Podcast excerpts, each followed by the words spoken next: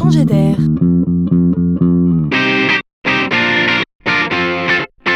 C'est la chronique de Laurent Collen. Ce n'est peut-être pas une idée qui va changer le monde, mais quand on la découvre, on commence par sourire juste avant de trouver un air de famille avec certaines scènes de Star Wars qui nous dessinaient un futur.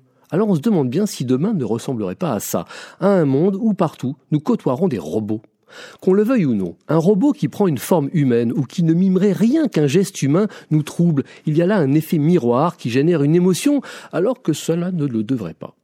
Mais voilà, nous ne sommes que des humains, faits de chair tendre. Et ce n'est pas un ingénieur fou qui est allé au bout de cette idée, de cette émotion, mais juste un artiste anglais.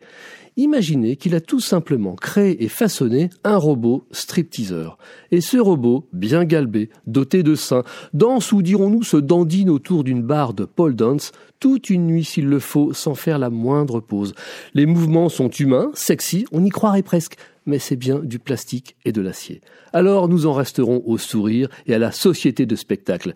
Mais on peut aussi se dire que cela ne fait qu'annoncer un monde dans lequel les robots seront nos complices. Du coup, on a hâte de voir la suite.